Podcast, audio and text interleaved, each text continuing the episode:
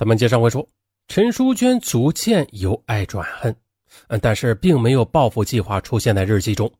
后来呢，根据案卷材料记载，陈淑娟经常踢开徐家良办公室的门进去大闹，有时候啊，她还在楼道里大声的叫喊，甚至有一次爬上办公室的窗户，两条腿向外坐着。后来又被对面办公楼里的人发现，呃，通知了市委办公室，这才将其劝下。为此，陈淑娟两次被送进精神病院。他在日记中提到，他怀疑是徐家良安排的，因此对徐家良的恨意那是进一步增加。陈淑娟本来就是满腹委屈，而如今情人竟然又对她恶语相加，那更让她无法忍受了。由于怒火攻心，陈淑娟精神崩溃，最初是整夜失眠，后来患上了神经功能症，最后不得不进入了精神病院。好在陈淑娟那不知情的丈夫陪在医院里精神照顾，百般安慰与呵护，这才让她的神智渐渐的恢复了清醒。但是她不思悔改，出院后的陈淑娟并不自信啊！陈淑娟再次给徐家良的女儿发送了一条短信。徐家良的女儿啊，一看，她知道啊这个女人跟自己的父亲有关系，她立即跑到徐家良的办公室哭诉。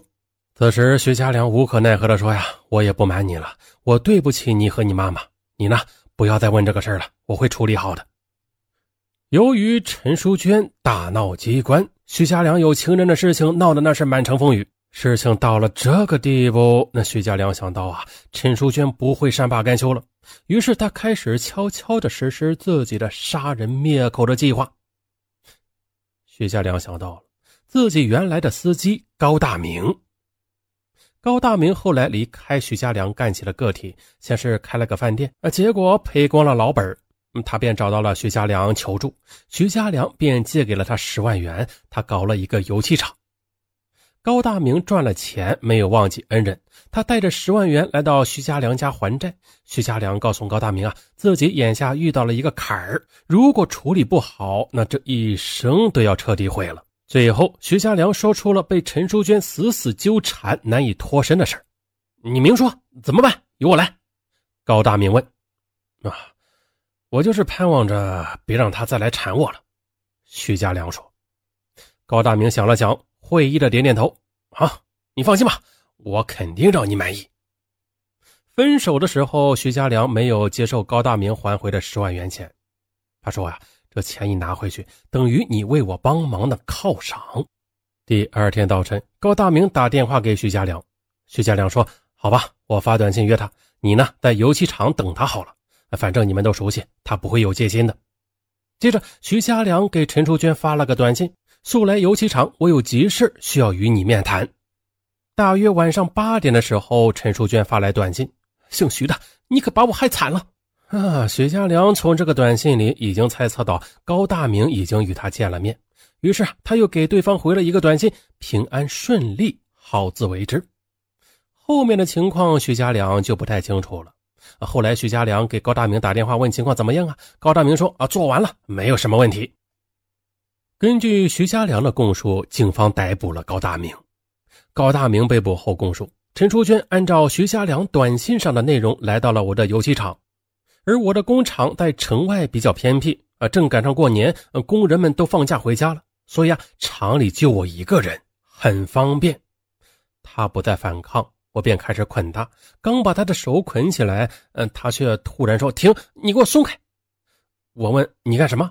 他说：“呃，我得给他发个短信。”于是就是前面说的，徐家良收到了陈淑娟发来的短信啊，姓徐的，你可把我给害惨了。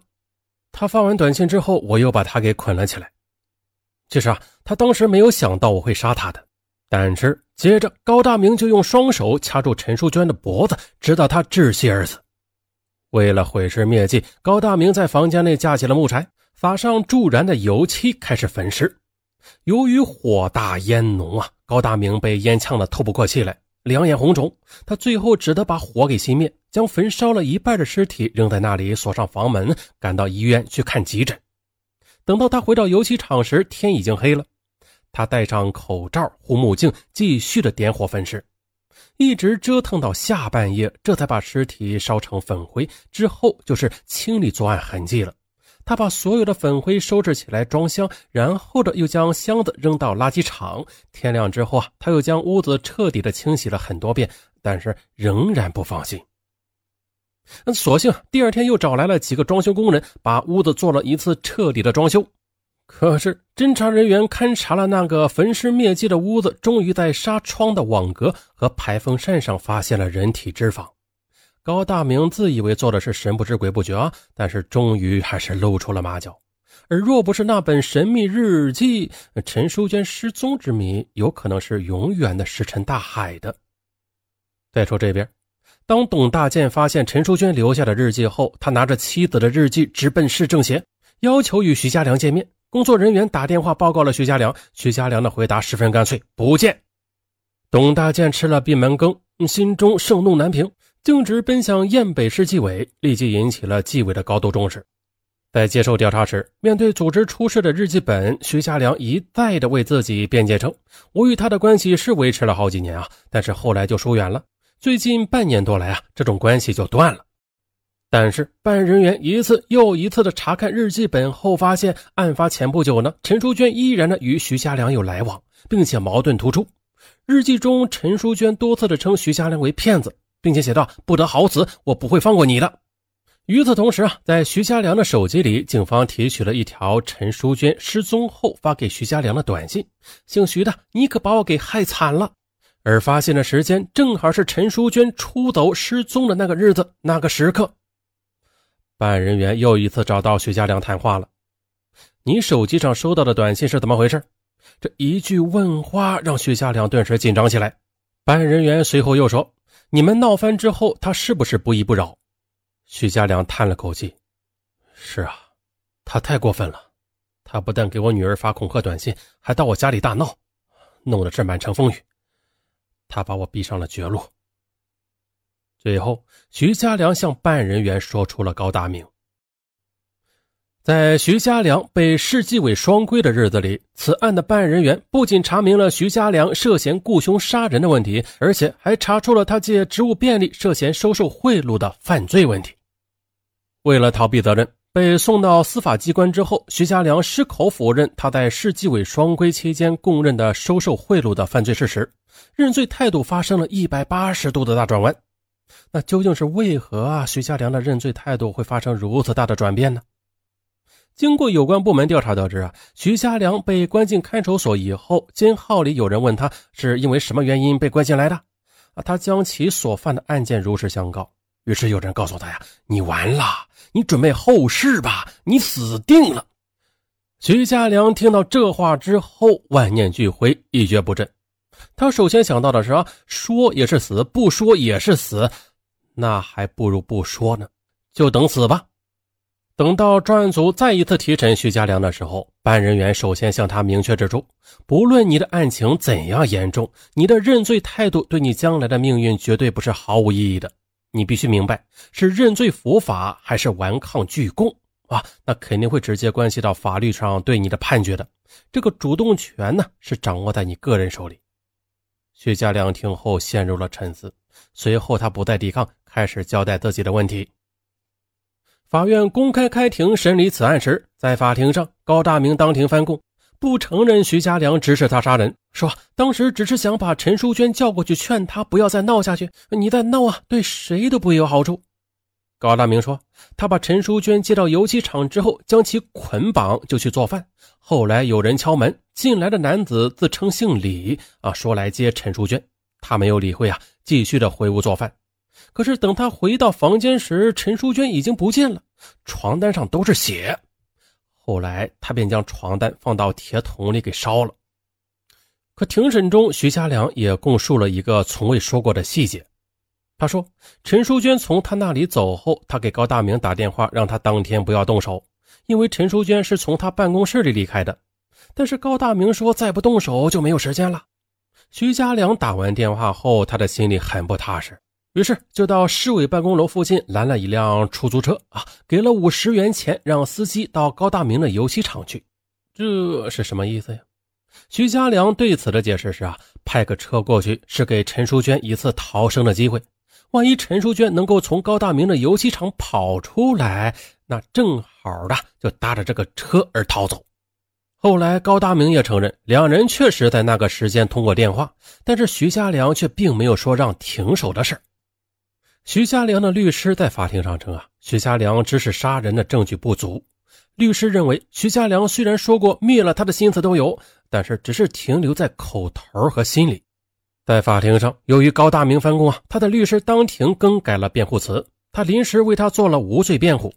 律师表示，目前没有陈淑娟死亡的直接证据，而只有高大明的口供、纱窗、排风扇的扇片上的人体脂肪，而高大明又否认杀人焚尸，那就更没有陈淑娟死亡的证据了。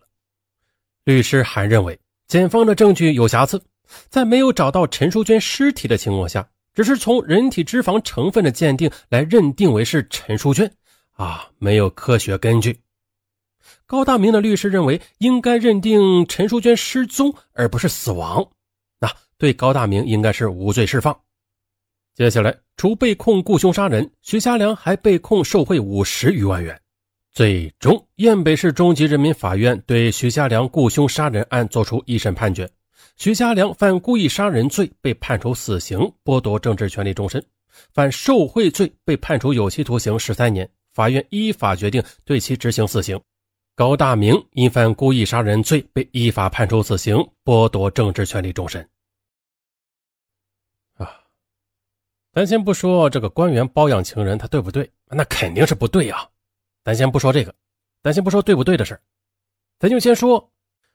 呃，从以上可以看出啊，对不起人的应该是徐家良。为什么这么说呀？这个贪官他不是在包养情人，倒是让情人总是为他奉献性爱啊。到头来情人要条件，他不仅处理不好，还动杀心啊，把自己司机的性命也给搭上了，把爱自己多年的女人残忍杀害。这样的男人才是彻头彻尾自私自利的人。他一切以个人利益为中心，凡是妨碍自己前进的东西都要除掉，并且是彻底的除掉。这是一个可怕的、恐怖的、没有人性的人。再说陈淑娟呢？陈淑娟为了这样一个男人献身，那是不值得的。爱上这样的男人是错误的，认不清这个男人的丑恶嘴脸是悲哀，不能很好的处理和斩断孽缘更是错误。而婚后，她不能专一对待丈夫，不能相夫教子，对无情无义的情夫抱有幻想，则是错上加错。因此，她她也不值得人们去同情她。以此案来奉劝那些执迷不悟的女人们，或者是男人们：迷途知返，回头是岸。